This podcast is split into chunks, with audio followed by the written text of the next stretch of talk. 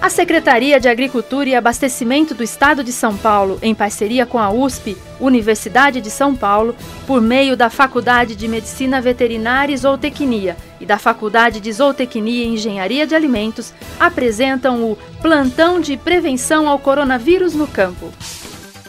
Olá, produtor rural! No plantão de hoje, vamos falar sobre os cuidados que devem ser adotados nas casas de embalagem de frutas em época de coronavírus.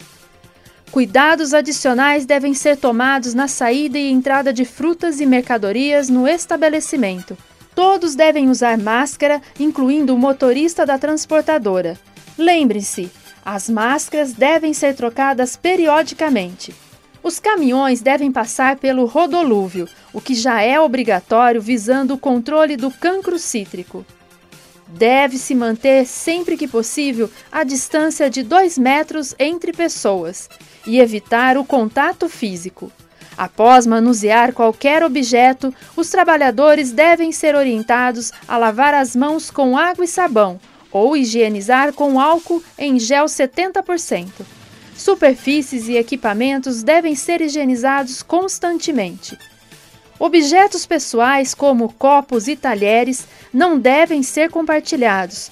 Preferencialmente, devem ser utilizados utensílios descartáveis. E produtor, é muito importante seguir as orientações dos órgãos de saúde.